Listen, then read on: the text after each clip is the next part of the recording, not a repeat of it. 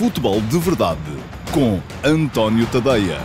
Olá a todos, muito bom dia, sejam bem-vindos à edição número 450 do Futebol de Verdade. Já lá vão 450 edições desde aquele dia em que eu uh, comecei a fazer aqui uh, o Futebol de Verdade nas minhas redes sociais. Na altura, a ideia, vejam só, era ser um programa assim curtinho, 5, 7 minutos. Eu até usei uma expressão do, do, do Gato Fedorento, uh, dizendo que era lusco-fusco, 5, 7 minutos, só mesmo para, muito rapidamente, ir uh, falar da, do tema principal da atualidade. Depois, muito por pressão vossa, que são poucos, mas bons, uh, e estão sempre aí, alguns de vocês, e queriam que eu falasse mais detalhadamente sobre os temas, uh, mas também um bocadinho porque eu próprio, quando começo a falar, tenho alguma dificuldade em, em parar.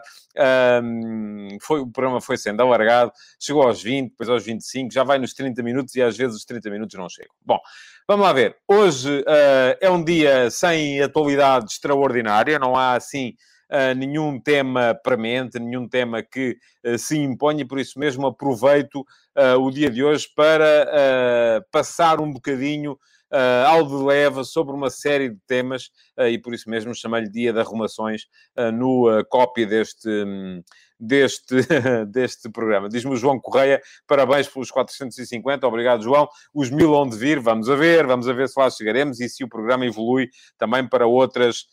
Um, para outras variantes, que é isso que eu, que eu, que eu quero. Ora bem, deixem-me antes de começar deixar-vos um pedido de desculpas. Eu esqueci-me na segunda-feira que na terça era, era feriado. E que, portanto, não haveria uh, futebol de verdade. Não que me custasse, e já fiz futebol de verdade muitas vezes em, em feriados, mas uh, o programa neste momento depende de toda uma série de, de, de, de, elementos que ao feriado não, não trabalham e, portanto, não teria a possibilidade de contar com a, com a presença deles. Uh, e também, além do mais, ontem tinha compromissos que não, não, aos quais não podia faltar de. Um, de natureza familiar e por isso mesmo acabei por eh, não fazer o programa. Mas avisa, eu disse anteontem aqui na segunda-feira que amanhã, enfim, amanhã nada, era hoje, quarta-feira. Portanto, esqueci-me completamente que uh, terça-feira ia ser feriado, mas cá estou hoje uh, para vos uh, falar da atualidade desportiva do dia. Ora bem, vamos lá. Vamos começar uma série de temas e começamos pelas eleições do Benfica. estão a começar a posicionar-se os dois candidatos. Rui Costa, de um lado, enfim, poderia chamar de certa forma o candidato da continuidade, porque ele, de certo, é verdade que já expressou uma série de uh, posições que são contrárias àquilo que é o status quo no Benfica. Um, não podia deixar de o fazer, aliás, uh, a não ser que quisesse ficar uh, 100% conotado com aquilo que foi a gestão anterior. É verdade também que a remodelação da, da lista, e vamos ver depois o que é que acontece na SAD, porque é aí que a coisa é mais, mais importante, um, da lista que o Rui Costa apresenta, também vem, de certa forma, cortar um bocadinho com o passado recente, mas uh, aquilo que uh, podemos uh, perceber é que há ali alguma continuidade, de facto. E do outro lado, Francisco Benítez, Uh, que fazia parte dos, da lista candidato aos órgãos sociais de João Noronha Lopes, que uh, é uma espécie de candidato da oposição, aliás, não, é mesmo um candidato da oposição, embora, do meu ponto de vista, seja uma espécie também de downgrade relativamente àquilo que era a lista da oposição que foi apresentada por João Noronha Lopes nas últimas eleições. Ou seja, ao mesmo tempo que, de um lado, temos Rui Costa a cortar com algum, com o modus faciendi do, do, do antigamente. Do outro lado, e diz-me o José Neto, Rui Costa tem 85% da equipa formada por vieiristas de gema. Acredito que sim. Um, embora eu perceba que há muito. É, é, é, um bocadinho como na transição entre o antigo regime e o novo regime uh, em Portugal. Há muita gente, aliás, se formos a ver, o próprio Presidente da República atual, Marcelo Rebelo de Souza, vinha de uma família conotada com o antigo regime, ele próprio chegou a ser uh, deputado, uh, tal como Francisco Pinto Balsemão e tal como uma série de outros deputados do antigo. E não vamos dizer que eles eram salazaristas, não, estavam lá. Uh, o, o, o, Paulo Neves diz-me que o Costa sempre será vieirista. Eu acho que, no fundo, quase todos os benfiquistas sempre vão ter um bocadinho de vieiristas, mas terão também muito a dizer relativamente àquilo que foi sendo o vieirismo. Mas, bom, vamos lá ver. O que é que eu queria dizer com isto? acho que o Rui Costa está a fazer, não, não, não vindo para a praça pública dizer que o Luís Filipe Vieira foi isto, aquilo e aquilo outro, porque isso também lhe ficava mal. Vamos lá ver. Rui Costa não está em posição de chegar agora e dizer, olha, tudo aquilo que se passou até aqui uh, foi contra mim. Porque aí passava por idiota, não é? Quer dizer, também não, não, não... Obviamente isso não acontece.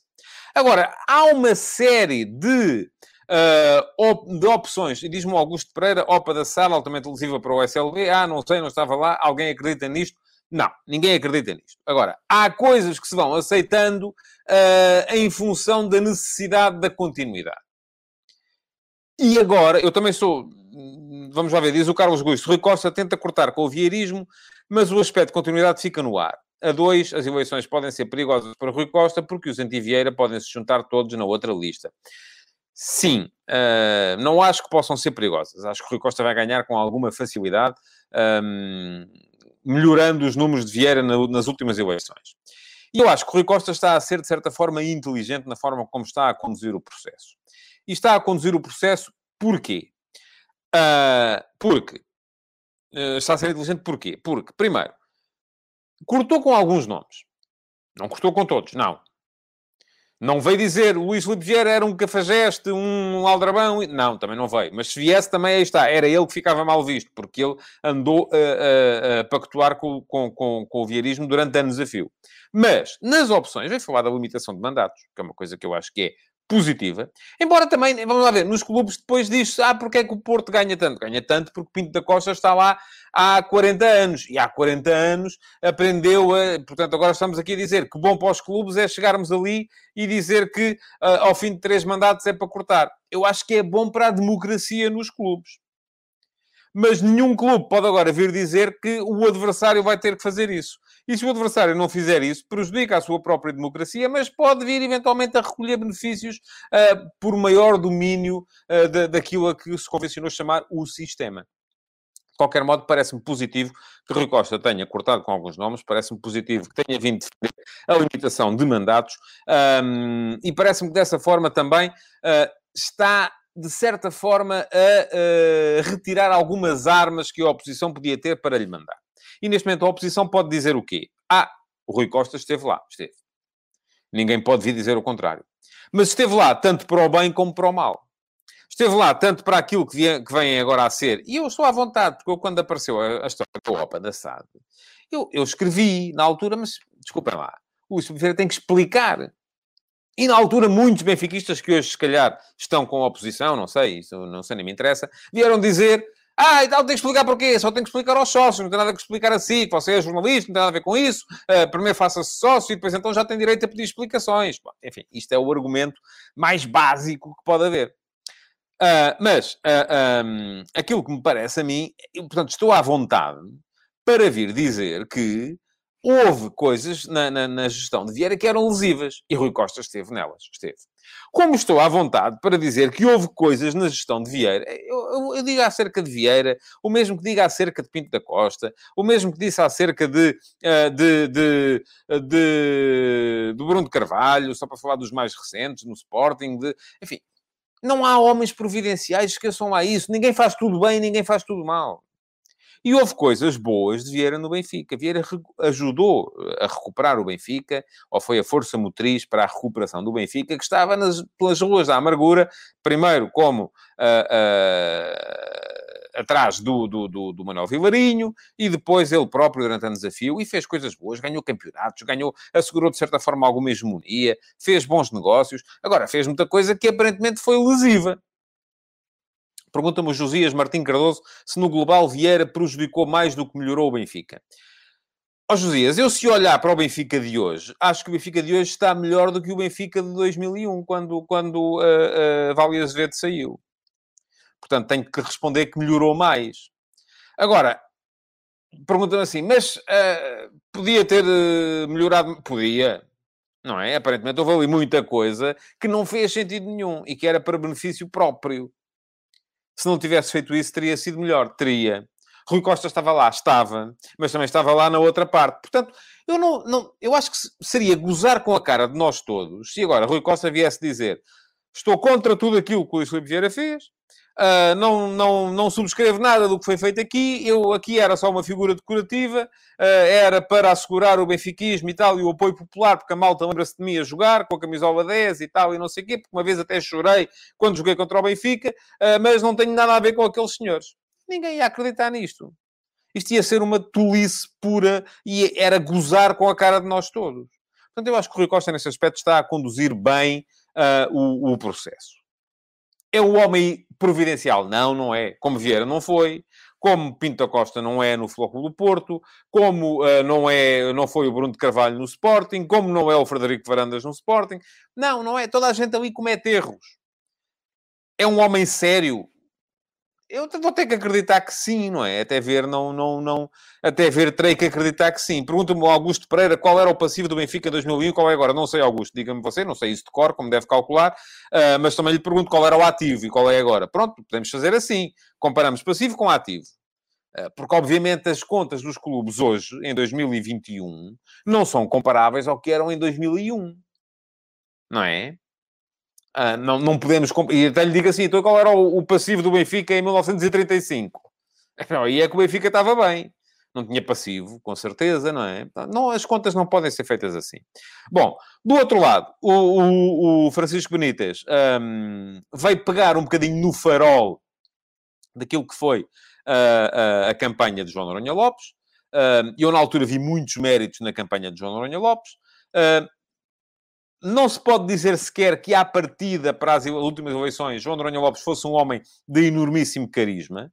Eh, era um homem que poucos benfiquistas conheciam até. E eu acho que aí ele partiu quase do zero. E, portanto, o Francisco Benítez, apesar do, do, do movimento de servir o Benfica, apesar de tudo aquilo que ele tem feito nos últimos tempos, eu acho que nunca foi levado tão a sério quanto isso porque, enfim, não era bem o, o, o candidato queijo da Serra, mas era alguém que andava ali e que não, nunca foi uma alternativa, vi, visto como uma alternativa viável, uh, como foi, chegou a ser João Noronha Lopes, e foi o único, aliás, pode dizer-se do Francisco Benítez, o mesmo que se pode dizer do Bruno Costa Carvalho, o mesmo que se pode dizer do Jaime Antunes, o mesmo, enfim, de todos os candidatos que avançaram contra Vieira em eleições sucessivas.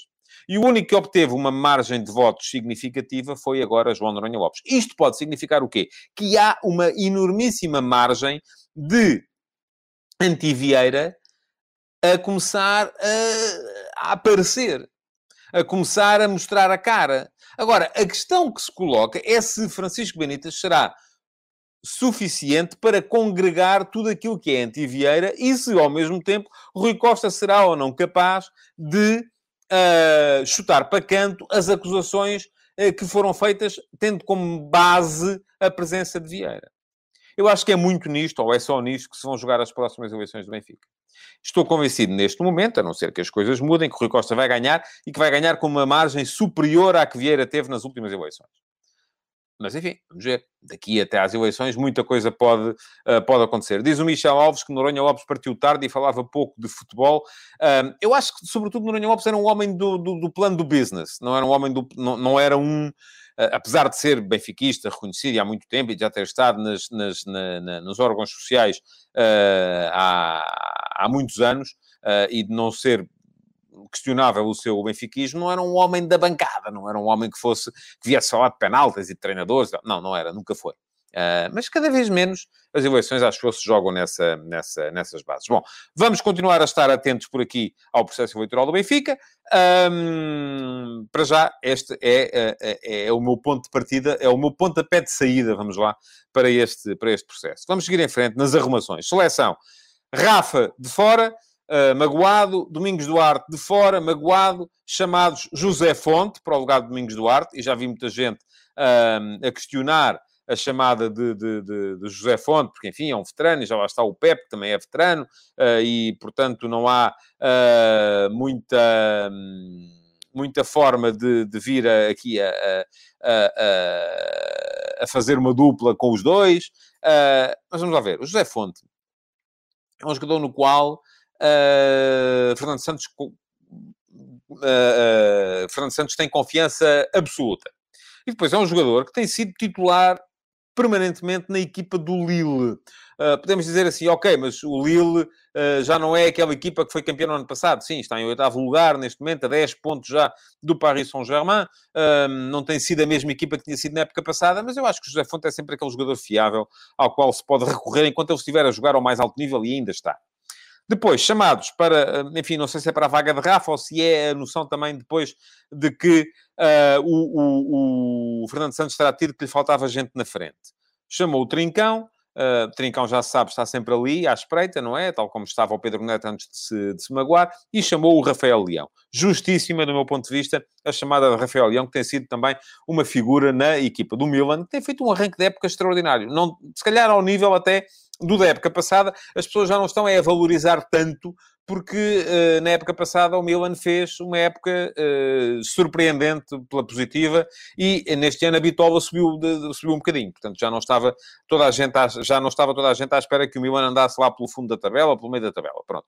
O Milan tem estado muito bem, Rafael Leão tem feito golos, golos decisivos, tem feito assistências, tem estado em grande nível e, do meu ponto de vista, é justíssima a chamada uh, de de Rafael Leão. Pergunta-me o Josias se são chamados os que estão a melhor forma ou os jovens do Sub-21. Não percebi a ideia, Josias. Não sei quem é que... Uh, quem é que são os que são a melhor? Eu acho que são chamados aqueles que fazem sentido do ponto de vista uh, de, de, poderem vir a reforçar a equipa. O João Ferreira diz que para um jogo oficial ou fase final, nesta fase convocava o José Fonte, em caso de necessidade, para um amigável não. João, não é só um amigável, há também um jogo contra o Luxemburgo a seguir. Uh, e você pode dizer, ah, mas é o Luxemburgo. Está bem, ok. O Paulo Neves pergunta-me pelo Quaresma. Ó oh, Paulo, deixa lá estar o Quaresma. Eh, não, não tenho visto. Eh, eu sou uh, claramente uh, uh, admirador das qualidades do Ricardo Quaresma. Não tenho visto no Ricardo Quaresma futebol para estar na seleção principal neste momento. Tenho que ser honesto. Não, não, não, não, não tenho visto, de facto.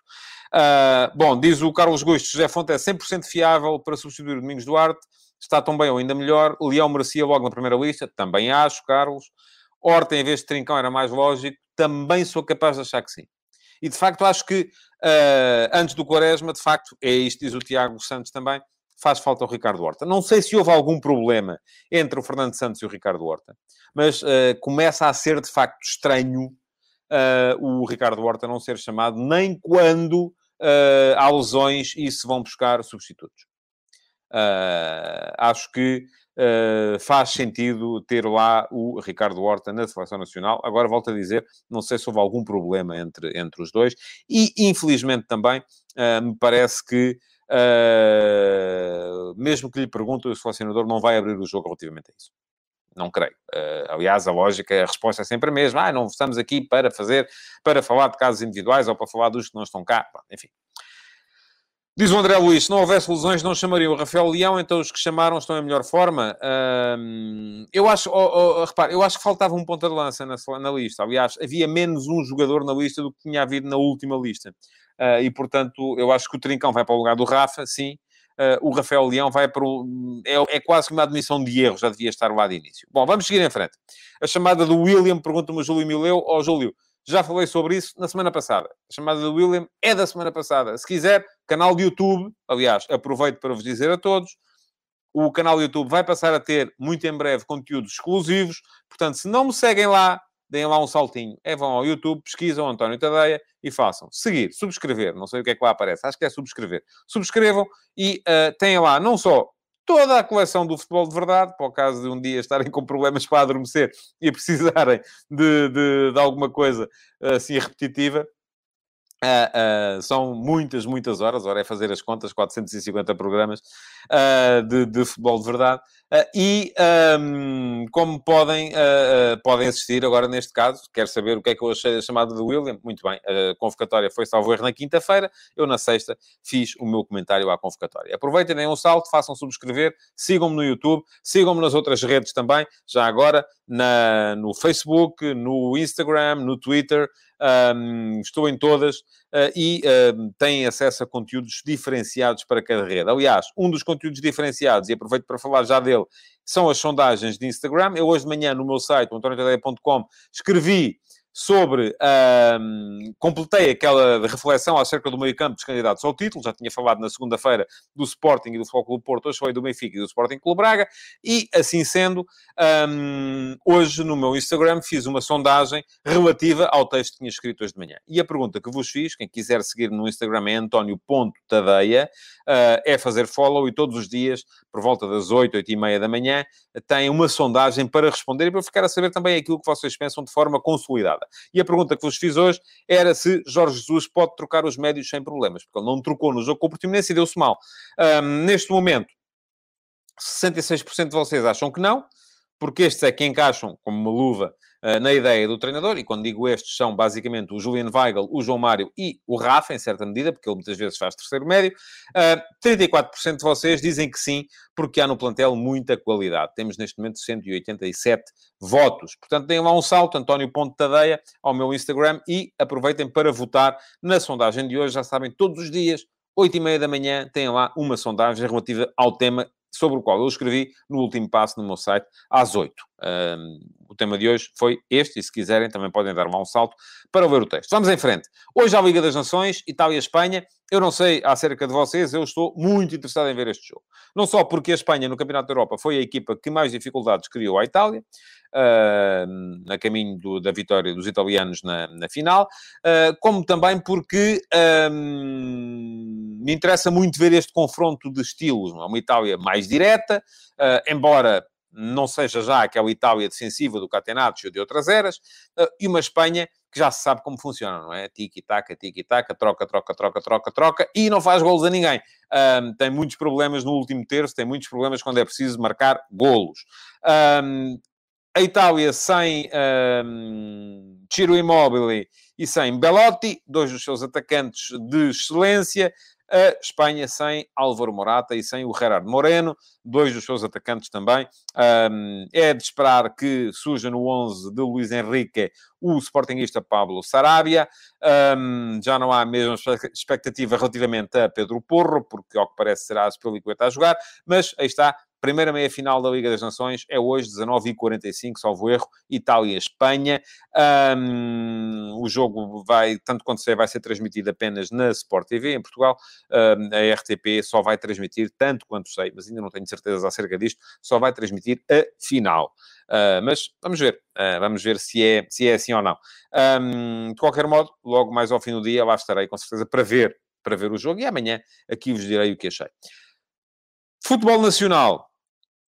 Uh, duas manifestações de confiança de, da BSAD e do Sporting Clube Braga nos seus uh, treinadores. Rui Pedro Soares, presidente da SAD, da Belenenses SAD, ou da BSAD, uh, veio dizer que a saída de Petit nunca foi uma hipótese. Eu acho bem que não seja, porque se me parece que há alguém ali a segurar aquilo que é neste momento uh, a BSAD, é o Petit. Há muita gente que não gosta do Petit, dizem que é um trauliteiro, as equipas dele só dão porrada, uh, muito defensivo, enfim. Eu acho é que quando se lidera uma equipa com o plantel que tem esta pensada, e eu vou dizer aqui, já o disse, parece-me que é de longe o plantel mais fraco da Primeira Liga, se o Petit conseguir a manutenção, é um trabalho que eu vou-vos dizer, é, é quase como ser campeão num dos três grandes. Uh, porque me parece que, uh, e, e, acho que é isso também que o, que o Rui Pedro Soares veio, veio, veio reconhecer e veio atribuir o arranque difícil da Bessade no campeonato à, à, à, chegada tardia de alguns, uh, de alguns reforços, que só chegaram mesmo no final de, de agosto, e ao facto da equipa não, não, não ter neste momento aquela que é a sua casa, que é o uh, Jambor. Um, Parece-me que Uh, de qualquer modo, uh, o vai voltar ao Jamor em breve. Há a promessa de que o próximo jogo em casa já vai ser ali, não em Leiria, onde a equipa tem jogado. mas parece-me que uh, faz muito bem a Bessada em manter a confiança no Petit e ele neste momento é, do meu ponto de vista e na minha opinião, e atenção, as opiniões podem divergir, na minha opinião é o, quem segura aquilo junto. Pergunta-me o Pedro Amar se a Bessada é um clube. Não, Pedro, não é nem nunca disse que era. Uh, quantos adeptos é que tem? Não sei, não os contei, mas uh, é uma equipa que tem, é uma SAD que tem inscrição válida na Liga e, portanto, é aquilo que, que, que lá está a fazer. Já lá vou à questão de Daniel Ramos, que o Paulo Neves estava a dizer, não foi a primeira chicotada, não foi, uh, mas foi ele que quis sair. em Braga, António Salvador veio garantir que o Carlos Carvalhal vai acabar a época. e também me parece que faz bem. Embora Uh, me pareça que uh, eu não sei porquê, mas acredito sempre pouco quando o António Salvador vem dizer que vai segurar um treinador, porque o histórico dele tem sido tão uh, cheio de chicotadas que eu ouço e penso assim: está bem, está, não sei, vamos a ver. Não tenho, se calhar, o direito de, de, de, de pensar isto, mas volto a dizer aqui: se o António Salvador mantiver o Carlos Carvalhal até a final da época, faz muito bem, porque me parece que o Carlos Carvalhal fez um trabalho excelente na época passada, conseguiu ganhar a taça de Portugal. Uh, e parece-me também que uh, esta época não está a correr assim tão bem, mas de facto há aquilo que Carvalhal tem dito é uma verdade. Há uma época de transição, há mudanças no grupo uh, e é preciso que a equipa volte a habituar-se aos jogadores que tem, porque isto não se constrói de um dia para o outro. E a saída de um jogador como o Fran Sérgio, por exemplo, já para não falar do Paulinho, que tinha saído ainda à meio da época passada, parece-me que foi. obriga a equipa a ter, e eu escrevi sobre isso também hoje de manhã, obriga a equipa a algum período de readaptação. Por fim, uh, para falar do caso Daniel Ramos Santa Clara, o Paulo Neves dizia-me há bocado foi a primeira chicotada, tanto quanto sei, não foi. Uh, foi uh, o Daniel Ramos que quis ir embora, foi para o Alfaia, uh, não sei se é uma equipa de agricultores, o Alfaia, mas porque vai, de facto, ganhar muito dinheiro. Eu acho que aqui há duas questões a ter em conta. Primeiro, muito dinheiro a ser oferecido do lado de lá. E o Daniel Ramos também tem que pensar na vida dele, não é? Pronto, ok. tinha a cláusula que lhe permitia aparentemente sair um, de forma gratuita do Santa Clara e aproveita. Uh, mas eu acho que a segunda questão também é importante. É que eu, se fosse o Daniel Ramos, já, tinha, já, já estava farto daquilo há muito tempo. E assim que tivesse uma oportunidade, um, punha-me a andar. Porque aquilo que foi feito, nomeadamente com o Carlos Júnior, a meio da eliminatória europeia uh, contra o Partizan, não se faz a ninguém. E uh, eu acho que este Santa Clara tinha tudo para poder vir a repetir uma boa época uh, como, como uh, fez na época passada, em que conseguiu a qualificação para as pré-eliminatórias da Liga Conferência. Uh, veremos agora qual vai ser a escolha da SAD para, para o treinador, mas pareceu-me sempre que entre treinador e SAD as coisas não estavam a, a circular como deviam. E, portanto, assim que o Daniel Ramos teve uma oportunidade, foi à vidinha dele e agora o Santa Clara vai ter que encontrar um substituto. veremos quem vai ser, veremos se, entretanto, nesta paragem de seleções as coisas não mexem mais. Uh, e aqui há tempos conversava com o meu antigo colega uh, José Ribeiro, foi meu colega no, no, no Record, uh, depois trabalhou no Sporting, e o, o, José Ribeiro dizia: Mas pá, escreveste aí uma coisa sobre as chicotadas, as chicotadas geralmente acontecem sempre é na, na, na, pausa de seleções de outubro, é aí é que aparecem, grosso modo, muitas, muitas chicotadas. vamos a ver. Uh, para já, aparentemente, não está a acontecer, e também acho que se fosse acontecer, e por exemplo, falava-se muito do Ivo Vieira em Famalicão, uh, porque voltou a perder na última jornada, uh, mas se fosse acontecer, era suposto ter acontecido no início, não é? Logo no início da pausa, e não agora vá mais para o fim, que é para depois haver menos tempo para o substituto poder entrar em, em, em, em ação. veremos o que é que vai acontecer e também cá estarei com certeza para fazer as contas a isso. Bom, Ponto final no uh, Futebol de Verdade de hoje. Só me resta falar-vos de mais um tema que é esse imbróglio que está aí montado entre o Real Madrid e o Paris Saint-Germain a propósito de uh, Mbappé. A coisa começou esta semana com a entrevista de Mbappé. Mbappé veio reconhecer que, uh, à Rádio Monte Carlo, veio reconhecer que Uh, pediu de facto para sair na última semana de, de, de julho, uh, que não, que não teve nada a ver com Messi, porque Messi só chegou depois em agosto. Uh, eu admito que não, admito que de facto ele quisesse, alguém tenha feito a cabeça para ele ir à vidinha dele também. que as coisas não estejam a correr ali. Eu acho que o Mbappé tem alguns problemas ao nível da apreciação. É alguém que precisa muito que estejam constantemente a dizer és o maior. Uh, e, e, e, quando isso não acontece, ele tem que ir à procura de outro sítio onde alguém lhe diga és o maior. Não é? Portanto, uh, e o Real Madrid enquadra-se aí como, como, encaixa aí como uma luva, para usar a expressão do, do Jorge Jesus. Ora bem, nessa entrevista, Mbappé veio dizer até que não, não exclui a hipótese de renovar, mas eu acho que isso foi dito apenas para uh, manter o ambiente respirável entre as partes, porque a verdade é que Mbappé vai ter que ficar até junho uh, no Paris Saint-Germain e convém, enfim, pelo menos manter as coisas em aberto para uh, os adeptos continuarem a, aplaudi-lo. Mas o Florentino Pérez uh, que, uh, enfim, cada vez que fala, uh, cada vez que abre a boca, ou entra a mosca ou sai a geneira, uh, veio também dar o seu contributo para a coisa e uh, já veio dizer no programa El Debate que em janeiro ia haver novidades sobre, sobre Mbappé. Ora, o que é que isto prefigura? Ele não disse, ele depois veio corrigir -se. Não, não, o que eu disse não era, enfim, o que eu queria dizer, o que eu disse foi uma coisa, mas o que eu queria dizer era outra. O que eu queria dizer era que em janeiro íamos voltar à garga, íamos tentar e tal, bom, enfim. Ok, não foi isso que ele disse. Primeiro, o que ele disse foi, em janeiro haverá novidades. Uh, e uh, o que é que isto prefigura? Para já prefigura uma situação que é ilegal. Porque para ele garantir, neste momento, que em janeiro haverá novidades, é porque sabe que já tem acordo que em janeiro porque a partir de janeiro, de facto, o Mbappé pode negociar com quem quiser, porque acaba o contrato em junho. E a seis meses do final do contrato, pode negociar com o Real Madrid. Mas se o Florentino já sabe que vai haver novidades, é porque já está a negociar neste momento. Isto é ilegal. O que é que aconteceu? Imediatamente o Leonardo, a diretor desportivo do Paris Saint-Germain, veio dizer, alto lá, que isto não pode ser. Isto é uma falta de respeito. E eu acho que é. Para com o Paris Saint-Germain. Uh, bom, Florentino precisa que Mbappé vá para o Real Madrid. Aliás, todo este número, uh, da, se o Mbappé pediu ao Paris Saint-Germain para sair uh, em final de julho e só apareceu uma proposta do, Paris, do Real Madrid em final de agosto, portanto, houve um mês, e a proposta mesmo assim foi curta, o que é que isto me diz? Diz-me que o Real Madrid primeiro, queria muito o Mbappé, segundo, não tinha dinheiro para contratar Mbappé. E, portanto, não tendo dinheiro para contratar Mbappé, tentou salvar a face, fazendo uma proposta em cima do fecho de mercado, quando sabia que nessa altura o Paris Saint-Germain já não ia vender, e por um valor abaixo daquele que o Paris Saint-Germain pedia.